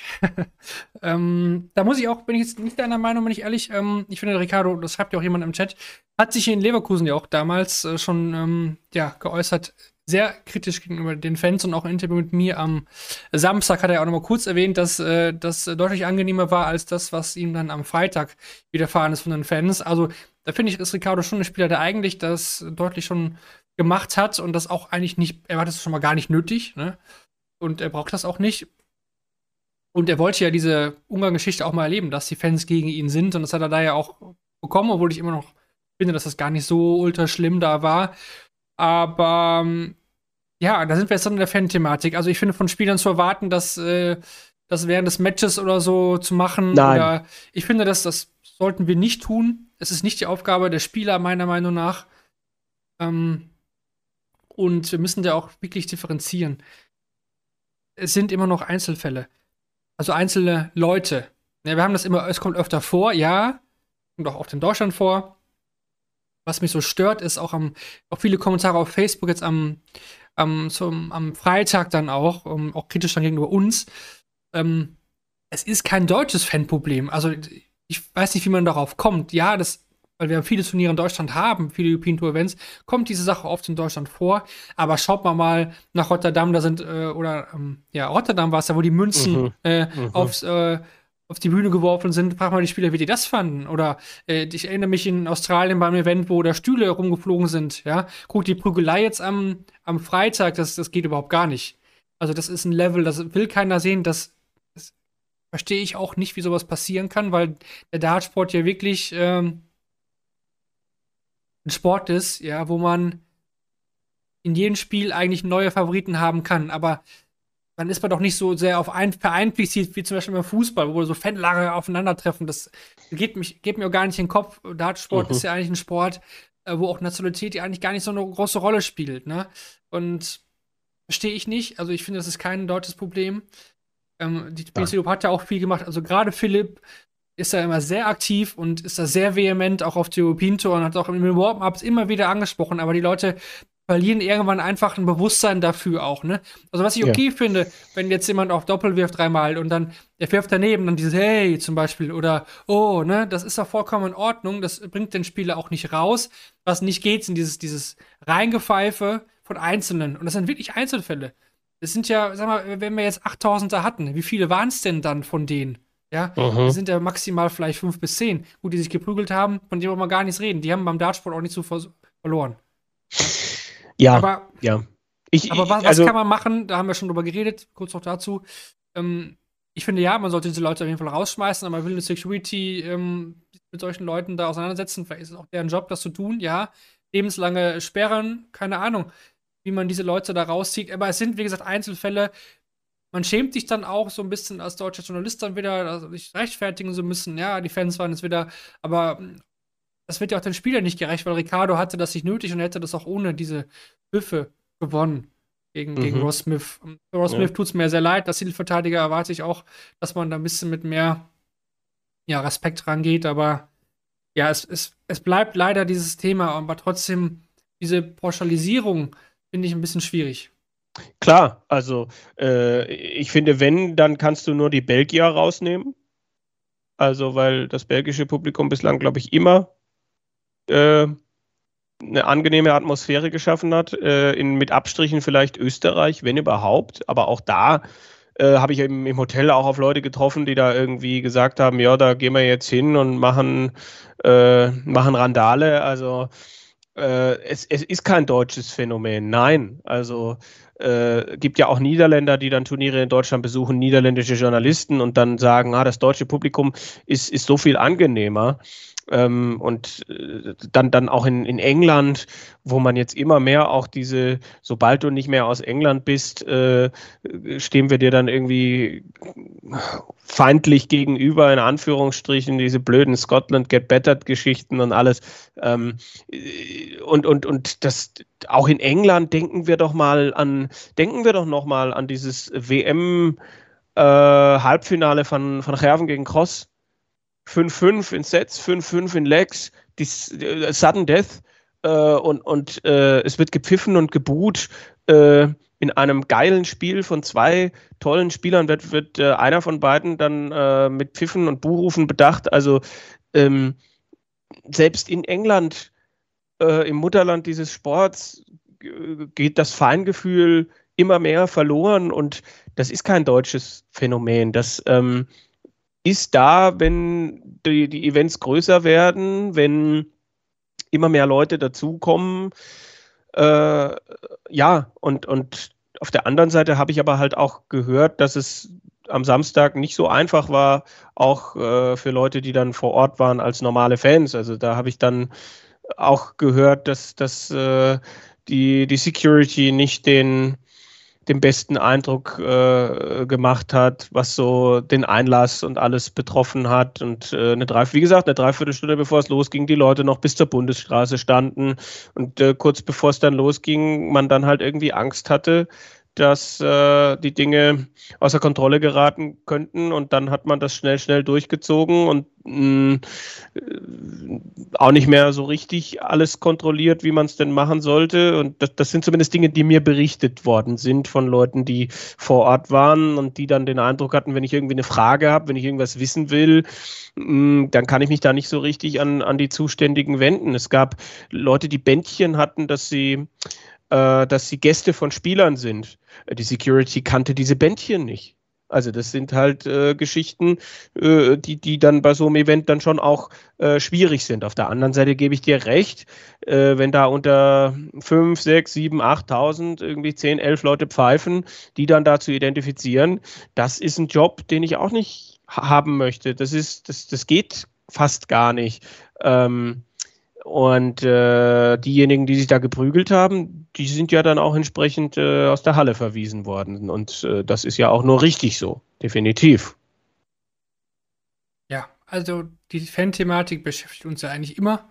Und wir mussten uns natürlich hier auch davon ganz klar auch mal positionieren und davon auch natürlich, äh, ja, wie sagt man, distanzieren. Ne? Also ja. klar, das wollen wir nicht sehen, das haben wir deutsche Fans ja auch gar nicht nötig, aber wie gesagt, mich störte nur die Pauschalisierung, ah, die deutschen Fans mal wieder, ah, diese, diese, dann die Facebook-Leute dann, na klar, ich meine, das ist halt auch Facebook natürlich, aber ja, die, der Großteil hat sich halt benommen und da ist halt auch Alkohol im Spiel und der Tag ist dann irgendwann auch lang. Keine Ausreden, aber ja, einfach, einfach sich so verhalten, wie es am, am, Samstag und Sonntag war. Also Ricardo gegen Van Gerven war doch super und Sonntag habe ich das Gefühl gehabt, dass da sehr viel Fachpublikum vor Ort war. Ne? Also Es geht doch. Wir können es auch, Deutschland kann es und ja, damit soll auch gut sein, was, was diese Thematik angeht. Zu Ricardo aber nochmal ähm, toller Auftritt, zweimal toller Auftritt. Gegen den Van Gerven kann man verlieren. Er ist trotzdem immer dran geblieben und ähm, hätte es gerne gesehen, hätte Van Gerven nicht die 290 mit 6 Starts gescheckt, was denn dann passiert wäre. Da hätte Van Gerven erstmal zum Match angeworfen nochmal und ähm, dann wäre es vielleicht doch in den Decider gegangen, den Ricardo ja wieder begonnen hätte. Ähm, so ein paar Hillesheim-Vibes, dann wären auch ganz schlecht, gar nicht schlecht gewesen. Also, ja, macht, macht Spaß, er macht einfach weiter. Er kann jetzt eigentlich frei ballern, ne? er ist bei allem dabei, was jetzt kommt. Also, es kann eigentlich gar nicht mehr nach unten gehen äh, in der nächsten äh, Zeit. Da bin ich sehr gespannt, wenn er diese Lockerheit beibehalten kann. WM ist immer noch ein anderer Schnack, klar. Aber ich, ich freue mich auf seine nächsten Turniere. Grand Slam ja auch dann zumindest ein Deutscher schon mal safe dabei. Vielleicht kommen ja noch mehr. Wenn wir jetzt schon mal den Deutschen sind, dann reden wir natürlich dann auch noch über Martin Schindler und Gabriel Clemens. Mhm. Die sind leider in Runde 1 ausgeschieden. Unterschiedliche Matches, Kevin. Vielleicht fangen wir mal an mit Martin, der ja auf einem Steven Bunting getroffen ist, der da wirklich wieder sehr, sehr stark unterwegs war und auch selbst ja auch gesagt hat, ja, Heute war einfach der andere Spieler mal besser. Ja, ähm, er holt das 1 zu 1 Martin und sieht danach eigentlich nur die Rücklichter. Bunting spielt das super von vorne weg, lässt fast nichts liegen. Martin kriegt zwischendurch zwei Möglichkeiten, um auf 2 zu 4 zu kommen. Die muss er dann eigentlich aber auch machen weil sonst ist das Spiel halt einfach weg und so war das dann halt auch. Gut 15 Minuten hat es gedauert. Ähm, Bunting macht das richtig gut und Martin zum wiederholten Mal, wie letztes Jahr auch mit D'Souza, das sehe ich auch so, hat er das Pech, dass er da auf jemanden trifft, der, der richtig on fire ist und ähm, das war, äh, Martin kann besser spielen, aber Martin kann auch schlechter spielen. Also das, das äh, ist schon auch in gewisser Weise unglücklich gelaufen, denke ich. Auf jeden Fall hat er auch noch im Interview gesagt, äh, Proto sieht der Nachholbedarf fürs nächste Jahr, war jetzt nicht ganz mhm. mit zufrieden. Pinto war das Ganze übergesetzt. Das ist trotzdem eine tolle Leistung aus meiner Sicht. Ähm, klar, da muss er jetzt wieder ein bisschen kämpfen, dass er da wieder rankommt. Sieht ja aktuell nicht so aus, als ob er gesetzt wäre am Anfang des nächsten Jahres dort. Und äh, trotzdem, also WM hat er ja auch seinen seinen, seinen Frieden mit gefunden letztes Jahr, indem er da ein Spiel gewonnen hat. Und dann schauen wir mal, was bei ihm geht. Auch er muss sich ja für den Grand Slam dann noch qualifizieren. Player Championship Finals ist er safe mit dabei. Und dann lass uns die Brücke schlagen zu Gabriel Clemens. Ja, da war es war natürlich ein bisschen anders, dieses Spiel.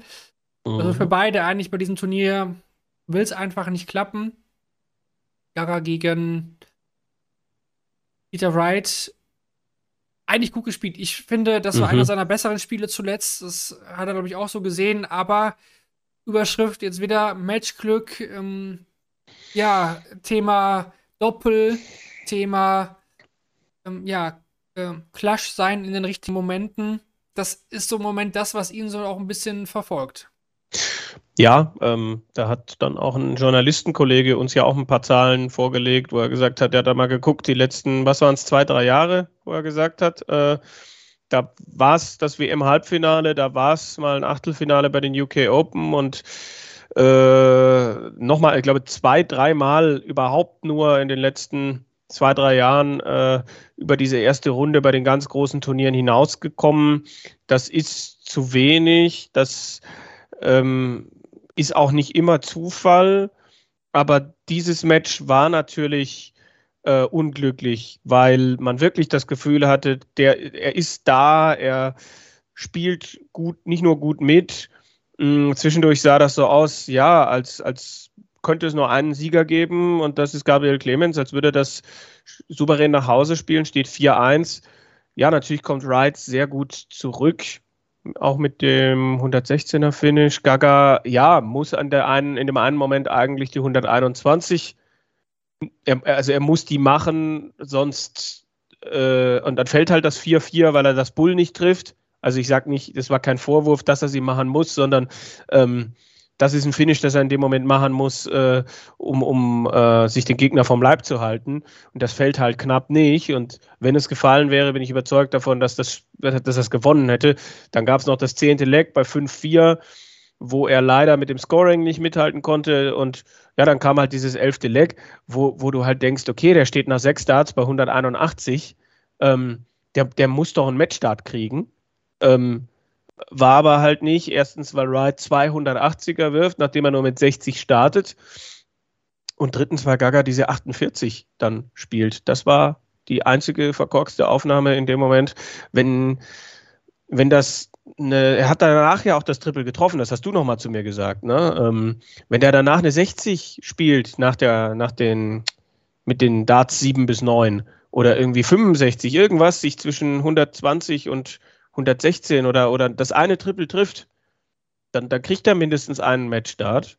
Und äh, ja, das, das war, wenn überhaupt, diese 48, wenn überhaupt das zehnte Leg, wo es bei den Scores nicht so gut lief. Und ansonsten war da auch viel Klasse des Gegners. Ähm, und wo der ein oder andere Moment halt einfach nicht in, in seine Richtung, das waren Nuancen, definitiv. Und äh, er, er arbeitet dran, er war mit Sicherheit nicht zufrieden und äh, ja, möchte da auch gerne den Box selber wieder umstoßen. Ähm, und und äh, war jetzt aber, glaube ich, ein, ein, vernünftiges Zeichen, wie er sich da präsentiert hat. Also das war, war ein gutes Spiel, aber leider sehen wir halt am Ende dann erstmal vor allem das Ergebnis und äh, das lief dann halt leider gegen ihn. Also das war, war schon heftig, das sich auch vor Ort anzuschauen und dann zu sagen, Mensch, das, äh, das, das muss doch auch mal wieder für ihn laufen. Ja, ich fand ihn auch, dass er enttäuscht war. Ich habe schon öfter mal erlebt, dass er nicht so enttäuscht war, mhm. weil er ja gut gespielt, eigentlich sagt er, hat gut gespielt, hat er, hat er ja auch. Und dann ist er ja eigentlich immer erstmal mit sich selbst zufrieden. Aber die, das tat weh, das Ding, das tat weh. Ähm, ich glaube trotzdem, dass er die richtigen Schlüsse daraus ziehen wird. Wie gesagt, sind Karrieren doch einfach so. Ich meine, es gibt halt Phasen, da läuft es mal einfach auch gegen dich. Und das ist es aktuell eben so. Er spielt ja eigentlich von den Averages her, Statistiken her, Tick besser sogar als letztes Jahr, wo die Ergebnisse halt da waren. Er hat Spiele gewonnen, die er vielleicht dieses Jahr halt eben nicht gewinnt. Ne? Haben wir jetzt auch schon öfter darüber gesprochen. Ich glaube, das kommt auch wieder. Man muss sich das vielleicht auch ein Stück weit erarbeiten. Man braucht auch vielleicht Glück, dass das wiederkommt. Und äh, die Zeit wird das zeigen, die WM. Da bin ich sehr gespannt, was da passieren wird. Da bin ich wirklich sehr gespannt, weil das ja auch ja vom, vom elementalen Herausforderungen als Halbfinalist, als amtierender Halbfinalist nochmal eine andere Nummer ist, die er auch noch gar nicht kennt. So, ne? Aber ja, ich bin positiv. Das hat mich schon positiv gestimmt, das Spiel. Muss ich sagen. Auch, auch was er ja. nach zu uns, wir haben noch ein bisschen mit ihm geredet danach. Ähm, ja, aufgeräumt. Der kann das einschätzen, der weiß, was er zu tun hat. Und das Matchglück kommt irgendwann auch wieder. Mhm. Sehe ich auch so. Ja, also richtig Sorgen mache ich mir jetzt erstmal nicht. Nein, das äh, hat dann auch die persönliche Begegnung, wie die, die du gerade beschrieben hast, ähm, hat da auch nochmal, glaube ich, dazu geführt, dass man, dass man vieles nochmal ein bisschen anders einordnen konnte und ich dann halt jetzt auch, also ähm, ich sehe da jetzt auch nicht äh, den totalen Absturz jetzt irgendwie kommen. Ich glaube schon, dass das ergebnistechnisch es schon besser gelaufen ist und ähm, dass er, dass ein bisschen aufpassen muss, aber ich glaube, dass er das definitiv verstanden hat und äh, jetzt auch nicht derjenige ist, der sich da im Stühlchen zurücklehnt. Absolut nicht. War schon immer ein harter Arbeiter und das wird auch immer bleiben. Unser Gaga. Ja. Vielleicht dann noch ein, zwei Personalien, die wir nochmal mit reinnehmen können. Also, die meisten Sachen haben wir ja schon genannt. Mal das Rasper wahrscheinlich mit seinem besten Spiel mhm. über Bühne ever habe ich noch nie so stark gesehen, muss ich sagen. Johnny Clayton macht noch ein bisschen Sorgen im Moment, das, das passte einfach nicht. Also die Sache mit dem Vater stand wirklich immer noch nicht.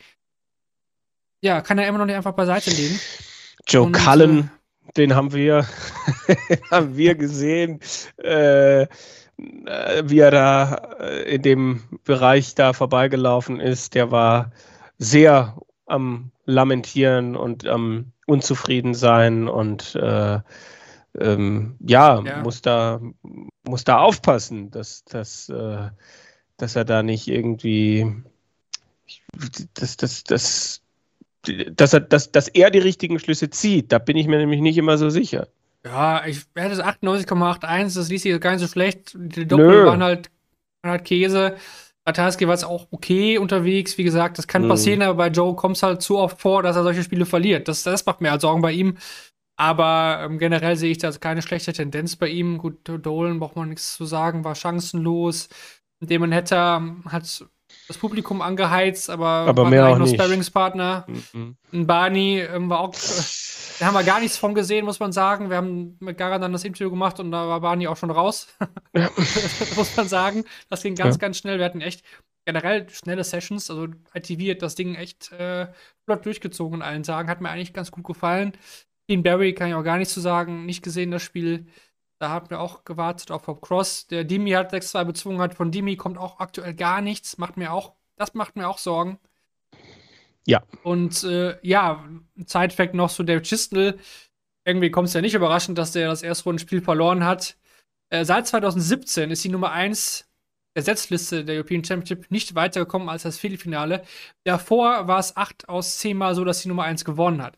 Also, mhm. Da muss man bei Shisi natürlich auch fragen, dem ging es auch irgendwie nicht ganz so gut anscheinend, aber mhm. ähm, warum man da eigentlich oft richtig liegt, wenn man sagt, dass er dann so ein Spiel verliert. Also, ja, gut, Chris Doby sage ich auch, ne, klar kann das passieren, aber es kommt Rock. einfach nicht überraschend. Was machen wir mit Josh Rock? Ja, Josh Rock hat 100 gespielt, aber mhm. nur zwei Lecks gewonnen. Dann hat man ja nicht alles richtig gemacht, würde ich sagen. Nee, nee, da bin ich, bin ich auch gespannt, wo es da jetzt dann hingeht. Letztes Jahr war das so, äh, wo man so dachte, Mensch, dem ist immer was zuzutrauen und gerade ist das auch so, so eine kleine äh, Ergebniskrise. Also er legt ja immer wieder auf der Tour dann mal einen nach und haut da mal einen raus, aber ähm, ja, die, so eine gewisse Leichtigkeit ist, ist nicht mehr da, glaube ich. Dann lass uns doch eben noch dann zumachen, indem wir die Tops und Flops mal wieder mhm. auspacken und schauen. Ähm, fangen wir mit den Tops an. Das wären, wären deine Vorschläge auch gerne noch im Chat. Äh, wen seht ihr hier ja, als Top des Turniers? Wer bleibt bei euch positiv in Erinnerung nach den Tagen von Dortmund? Ich finde schon, dass das, dass das alle Halbfinalisten für mich schon sind. Also Wright, Wade, auch Noppert und auf jeden Fall auch von Feen. Ähm, und Ricardo Petritschko könnte ich noch nennen. Ansonsten ja. bin ich jetzt, würde ich heute gar nicht so viele Tops verteilen. ich nehme noch Chris Dowie mit rein, so ein bisschen. Ja. Der hat mir irgendwie trotzdem auch gefallen. Den mag ich auch total gerne. Ähm, sehr respektvoll auch.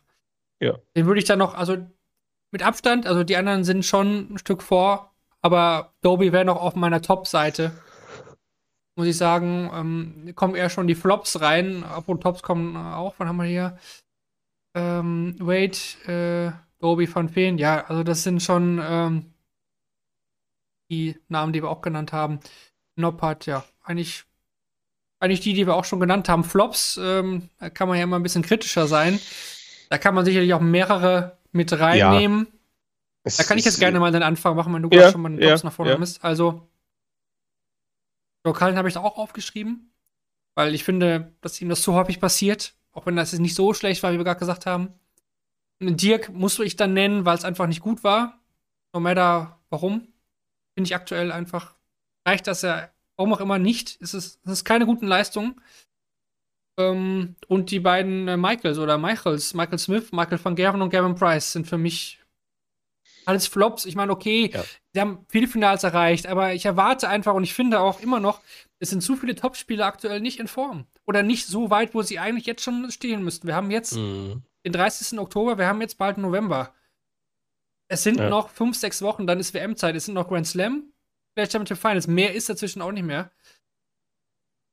Ich finde, da sollte der ein oder andere doch noch vielleicht ein paar Stunden mehr ans Practice Board gehen. Also ich will es bei denen jetzt auch nicht verschreien, dass das bis zur WM nichts mehr wird viel zu viel Talent ist da vorhanden. Aber ich glaube, sie müssten, also in den letzten Jahren hatte ich das Gefühl, dass die Topspieler jetzt schon weiter waren.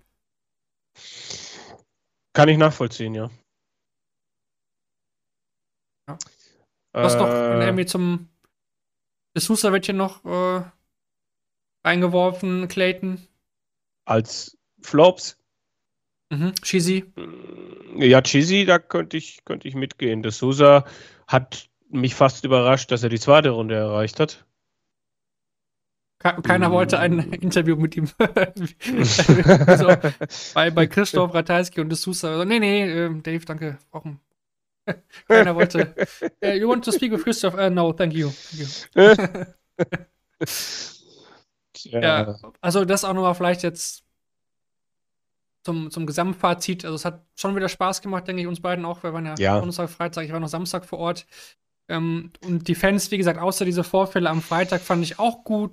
Samstag und Sonntag war echt toll. Ähm, und sonst, ja, tolle Gespräche geführt mit den Spielern, mit den, den Journalistenkollegen, viele da getroffen und es uns gut ausgetauscht, auch mit den englischen Kollegen. Ich glaube, ähm, ja, hat uns allen großen Spaß gemacht, viele Interviews gemacht, deswegen auch nochmal die Empfehlung. Ja, die sind auch nicht vergänglich, also die kann man gerne sich auch noch eine Woche später anhören. Ja, war auch interessant, mit ein, zwei niederländischen Kollegen in den Austausch zu gehen. Also so dieses ähm, äh, in der Niederlande von der Wahrnehmung her zählt nur die WM. So drastisch ist es zumindest formuliert worden. Das war mir gar nicht so bewusst. Aber ähm, ja, es ist, und erst so langsam geht so dieser Fokus auf Van Feen, der jetzt wohl angefangen hat, seine ersten großen Interviews zu geben.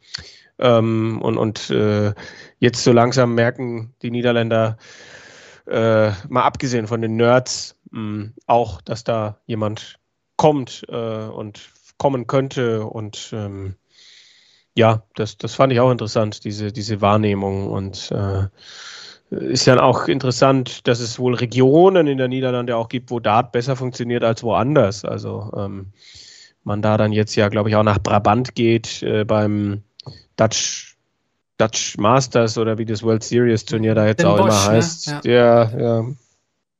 Ja, Rian, Rian. Rian. Das ist die richtige Aussprache. Haben wir uns auch nochmal bestätigen lassen vom Kollegen und von ihm selbst. Rian van Feen. Ja, hier wird schon im Chat gefragt, dann machen wir es doch auch. Äh, Deckel drauf auf die European Championship. Nächstes Jahr wieder in Dortmund werden wir sicherlich auch wieder vor Ort sein. Mhm. Wir machen das auch weiter mit der Challenge Tour. War ja auch ähm, ein wichtiges Wochenende, weil das letzte Wochenende auf der Challenge Tour diesmal gestartet am Samstag. Ich weiß jetzt nicht ganz, wieso sie das gemacht haben, aber gut, heute am Montag wurde das äh, ja dort dann auch beschlossen, aber wir starten erstmal mit dem Samstag, weil das auch aus deutscher Sicht sehr interessant war. Direkt das erste Event ähm, ging dann an John Henderson. Der hat das Finale gewonnen und zwar im Finale gegen den Deutschen Lukas Wenig. Der hat sich da reingespielt, verliert dann leider mhm. gegen John Henderson. Ja, man muss sagen, sorry, ähm, viertes Finale für Lukas Wenig. Viertes Finale auf der Challenge Tour, leider die vierte Niederlage. Tut ein bisschen weh. Vor allen Dingen ist, ist ja dieser Gap zwischen Sieg und ähm, Finalist ist einfach so groß. Der macht bei diesen Touren einfach so einen Unterschied auf zweieinhalbtausend Pfund oder 1000 Pfund. Das ist einfach ähm, immer noch zu viel aus meiner Sicht. Aber gut, Das sind wir von anderen Turnieren ja auch gewohnt. Ich meine, 120.000 äh, Pfund oder 60.000 ist auch viel bei European Championship. Ähm, ja, schade, dass er dieses, dieses Ding nicht ge ge gezogen hat, oder? Ich meine, das hätte Lukas vielleicht auch für die Super League nochmal gut getan. Ich glaube, generell habe ich aber jetzt bei ihm schon eher eine positive Tendenz. Also klar, das wäre mal Zeit, dieser Titel für ihn, aber ähm, glaube generell, dass ja die Monate davor deutlich schlechter gelaufen sind, auch auf der Challenge Tour und äh, das jetzt wieder mal ein Schritt in die richtige Richtung war. Also so hätte ich jetzt aus der Beobachtung gesehen, auch wenn das natürlich auffällig ist, was du da sagst und mir gar nicht so bewusst war, ähm, dass das jetzt schon vier Finals gewesen sind. Ja, absolut, sehe ich auch so. Ähm definitiv, Lukas, ein tolles Wochenende gespielt. Die letzten waren vielleicht nicht ganz so zufriedenstellend. Ähm, also toll, dass überhaupt die alle noch hingereist sind, auch ähm, Franz Rötsch, ein Brazzo. Ähm, es war ja eigentlich für gar nicht mehr so viele was drin. Ne? Für Brazzo, klar, da wäre noch mal beim genialen Wochenende was gegangen. Im zweiten Event am Samstag war Brazzo auch im Viertelfinale beim Sieg von Dome Taylor.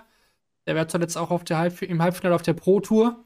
Ne? Mhm. Sonntag dann die Siege von äh, Vitislav Setlak und Andy Bolton für Sedlak auch der erste Sieg. Und äh, ja. dann zum Abschluss noch James Hubble heute erfolgreich. Aber da ging es dann halt drum, wer holt denn die zweite Tourkarte? Wer holt sich das zweite WM-Ticket? Und Barry Van Peer, der war ja schon eigentlich fast nach dem ersten Wochenende oder nach dem zweiten Wochenende war klar, oh, der ist ja eh schon durch. Ne? Barry Van Peer fährt zum Grand Slam als Sieger der Challenge Tour. Barry Van Peer hat sich die Tourkarte zurückgeholt für die nächsten beiden Jahre und Barry Van Peer ähm, ist auch bei der WM mit dabei. Hat der WDFM hat natürlich auch dann abgelehnt dementsprechend. Und ähm, ja, Platz 2 der Rangliste geht jetzt am Ende an Owen Bates. Owen Bates konnte John Henderson noch einfangen. Es war brutal spannend. John Henderson ist heute am Montag relativ früh ausgeschieden und dann war klar, es kann noch Andy Bolton werden, es kann noch ein Cameron Crabtree werden oder ein Owen Bates. Sie brauchen aber alle das Finale. Und Owen Bates hat es tatsächlich geschafft, er hat sich bis ins Finale vorgespielt. Er hat 1 zu 4 Rückstände gedreht, äh, Matchstarts überstanden, ist jetzt dann auch neuer Tuckert-Holder. Ben Slam ist ja nicht dabei, nur der Sieger, aber auch, wie gesagt, Tuckert und auch, ähm, ja, WM-Teilnahme für Owen Bates. Ich muss sagen, ich kann da sehr gut mit leben. Es gibt sicherlich viele Hendo-Fans, denen das sehr, sehr weh tut. Aber ich bin da immer so eher derjenige, der sagt, ein bisschen Fresh Air auf der Tour mag ich mehr als jemand, der schon mal da war und seine Jahre eigentlich hatte. No Front jetzt gegen Hendo, aber siehst du das? Ähnlich. Also ähm, es gibt Gründe, warum Hendo von der Tour runtergegangen ist. Ähm, er hat jetzt für mich auch in diesem Jahr nicht so überragt, dass äh, ich geglaubt hätte, er kommt zurück und äh, steigt wieder steil auf. Ähm, und ein Spieler, wie es äh, Owen Bates ist, der äh, erst 20 Jahre alt ist, der erst am 12. Dezember 21 wird, ähm, dem gehört die Zukunft und das, äh, da bin ich sehr gespannt und finde die Mischung gut. Also von Per ist das natürlich eine tolle Geschichte, wie er da nach diesen ganzen Datitis-Geschichten wieder zurückgekommen ist und wo ich auch gespannt bin, ob er sich wieder etablieren kann.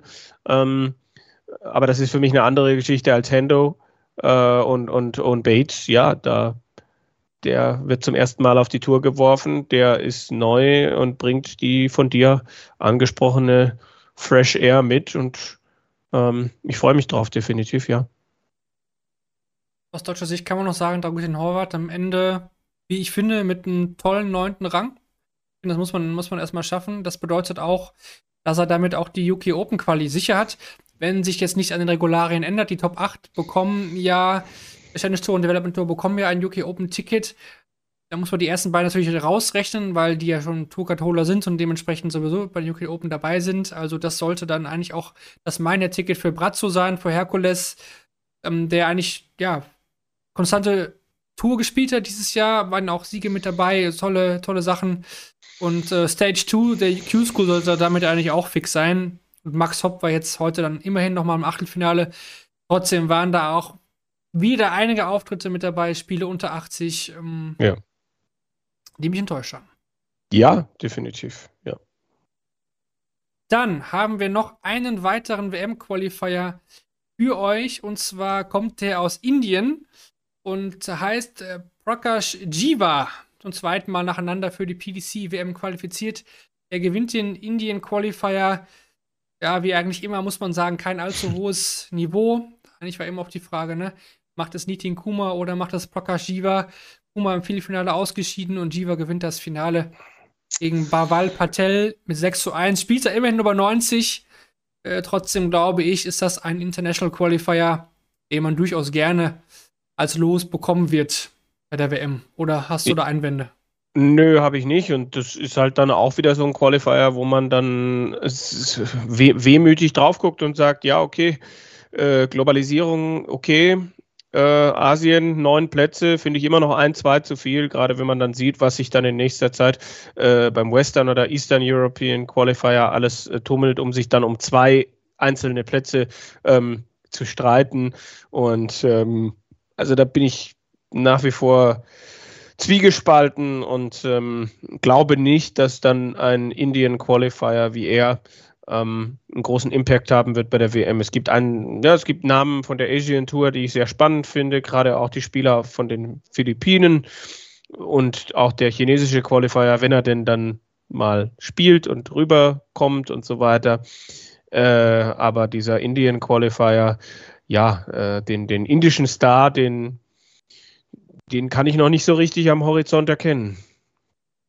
Er hat dabei zu viele asiatische Startplätze, aber das hatten wir ja schon diskutiert. Ein Blick noch in die Schweiz. Ähm, Swiss Darts Corporation STC Tour. Turniersiege dafür Lee Mandalorians und Felix Schierz. Und damit nochmal ein kurzer Sprung dann auch zur WDF-WM. Da wird äh, nämlich Lee Mendel Lawrence mit dabei sein. Das Teilnehmerfeld steht jetzt fest und auch Thomas Junghans, deswegen passt das gerade so perfekt, wird mit dabei sein bei der Lakeside. Und da gibt es auch, ich glaube, morgen oder Mittwoch, eins von beiden, ich meine Mittwoch, mhm. gibt es dann auch die Auslosung für die Lakeside WM. Bisschen mutig schon, finde ich, weil es gibt ja auch noch sowas wie einen Westio Qualifier. Oder Liam könnte ja noch auch über die Super League zur WM kommen, zur PTC WM.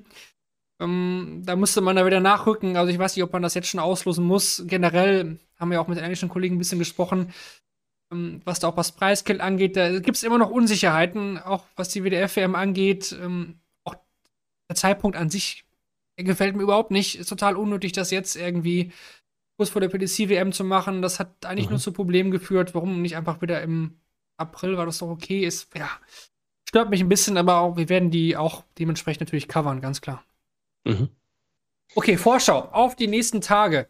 Ja, der Kalender ist voll. Der Kalender ist und bleibt voll. Wir sind im Jahresendgeschäft angekommen, schon seit Wochen jetzt und das spiegelt sich auch in dieser Woche wieder. Also, Aufnahme heute war Montag, der 30. Oktober.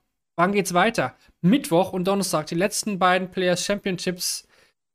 Es entscheidet sich, ob noch ein Deutscher zur WM fährt über die Pro Tour. Flo Hempel, wir haben es schon hier ausführlich besprochen, wie der Stand da ist, auch was die Player Championship Finals eigentlich in der letzten Folge.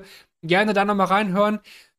Am Freitag dann noch der Grand Slam Qualifier. Acht Plätze werden da ausgespielt. Die letzten Jahre haben die Deutschen da immer eigentlich ganz gut zurecht, vor Dingen Gaga. Martin das auch schon öfter geschafft. Das Ganze werden wir in einer Kompaktfolge dann am Freitag besprechen. Die wird dann wahrscheinlich auch noch Freitag rauskommen, beziehungsweise vielleicht dann am Samstag, aber die ist dann hörbar auf Patreon, auf unserem YouTube-Channel oder auf Spotify-Abo. Aber die Super League, die steht ja auch in den Startlöchern. Hm. Und ähm, wir wollten aber trotzdem einfach die European Championship abschließen heute und auch dem Rahmen geben, damit die Folge auch nicht zu lang wird. Haben wir heute eine Live-Folge rausgemacht. Super League werden wir natürlich die Forscher auch liefern. Es wird da ähm, sehr, relativ kurzfristig jetzt dann auch die Auslosung geben. Die Gruppen werden bekannt gegeben und wir werden das in einer Vorschau dann auch natürlich für euch durchgehen und wir werden auch einen Gast dabei haben. Kevin, kleiner Hinweis, wir wollen es nicht, noch nicht genau sagen, wer es ist, aber wir können vielleicht verraten mit einem Hint, wenn jemand drauf kommen kann. Äh, er hat schon im Pelli gespielt, das kann ich sagen.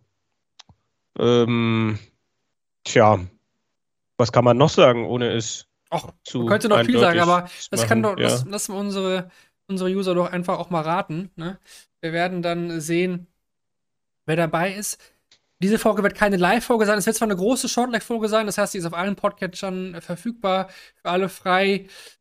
Auf YouTube natürlich auch, da gibt es ja sowieso immer alles, aber wir werden die nicht live aufnehmen. Das dann wahrscheinlich am Mittwoch spät abends wird die vielleicht rauskommen, denke ich, oder am Donnerstag spätestens dann auch überall dann diese Folge und wie gesagt am Freitag dann oder Samstag dann auch die Kompaktfolge. Also diese Woche ist mit Shortleg echt auch viel los. Aber es lässt sich ja alles auch dann nacheinander hören oder ist auch sicherlich auch immer noch aktuell eine Woche später. Mhm. Und dann ist ja die Super League auch schon nächste Woche. Also auch da werden wir ja ausführlich drauf schauen. Und dann werden wir noch ein paar Infos dann rausgeben, wenn wir am Ende der Woche angelangt sind. Mhm. Ja, eine Sache müssen wir noch auflösen. Die Umfrage der letzten Folge, wer gewinnt die European Championship? 28% waren auf Luke Humphreys gegangen, 17% auf Gavin Price. Ja, war nicht richtig. 22% mhm. auf andere Spieler außer Michael Smith, MBG und Peter Wright. Also irgendwie hattet ihr Peter Wright nicht auf dem Schirm. Es gab einzelne welche, die geschrieben hatten uns, äh, Peter Wright guck mal dahin, der macht's. Ähm, da hattet ihr den richtigen Riecher, aber die Mehrheit in dem Falle nicht. Ja.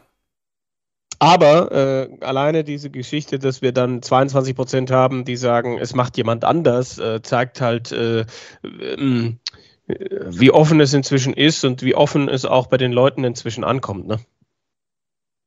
Ja. Wird fleißig äh, fleißig gemutmaßt, wer es denn sein kann. Der, der Gast, ihr werdet sehen. Ihr werdet sehen. Oder hören, besser gesagt. Gibt es eine Folge zur WDF-WM? Ja, eine große Folge werden wir da nicht zu so machen. Wir werden das kompakt. kompakt wahrscheinlich dann mal zusammenfassen. Gibt ja bald den WM-Countdown auch wieder bei uns auf der Seite und parallel dazu läuft dann die WDF-WM. Da gibt es tägliche Berichte von uns, aber viel mehr dann auch nicht. Man muss es auch einfach nicht so groß machen, wie es ist, finde ich. Ähm, man muss es nicht größer machen, als es ist, ja. so vielleicht. Ja, es waren einfach viele Absagen. Es, ich finde das Line-Up, auch ein Raymond Smith hat jetzt abgesagt, dann die Australier sagen, nee, wir kommen nicht, weil es ist finanziell einfach äh, Draufzahlerei. Ja, es ist, es ist schade, aber trotzdem cool, dass mit Liam und Thomas dann, dann auch zwei Deutschsprache mit dabei sind. Ähm, ist ja auch dann frei empfangbar auf YouTube. Eine wirkliche TV-Präsenz gibt es bei diesem Turnier leider dann auch nicht. Nicht nur in Deutschland. Okay. Gut, dann würde ich sagen, Kevin, bedanken wir uns fürs mhm. Zuhören. Nächste große Folge, wie gesagt, dann Mitte der Woche. Für alle frei verfügbar, nur nicht live auf Twitch. Dann am Ende der Woche Kompaktfolge, der Championships, der Slam Qualifier. Und äh, ja, nach der Super League oder zwischendurch melden wir uns vielleicht dann auch mal Super League. Und dann ist der Grand Slam ja auch noch, also verfolgt einfach unsere Kanäle, da werden wir euch dann informieren, wann es was von uns zu hören gibt. Mhm. In dem Sinne würde ich sagen, danke fürs Zuhören an alle viel Spaß beim Reinhören auch in unsere Interviews, in die nächsten Folgen und ja, bis bald, würde ich sagen. Bis schon bald. Hören wir uns dann auch wieder. Shortleg, dem Daten.de Podcast, präsentiert bei Bulls. Marvin und Kevin sagen Tschüss, bis zum nächsten Mal. Ciao.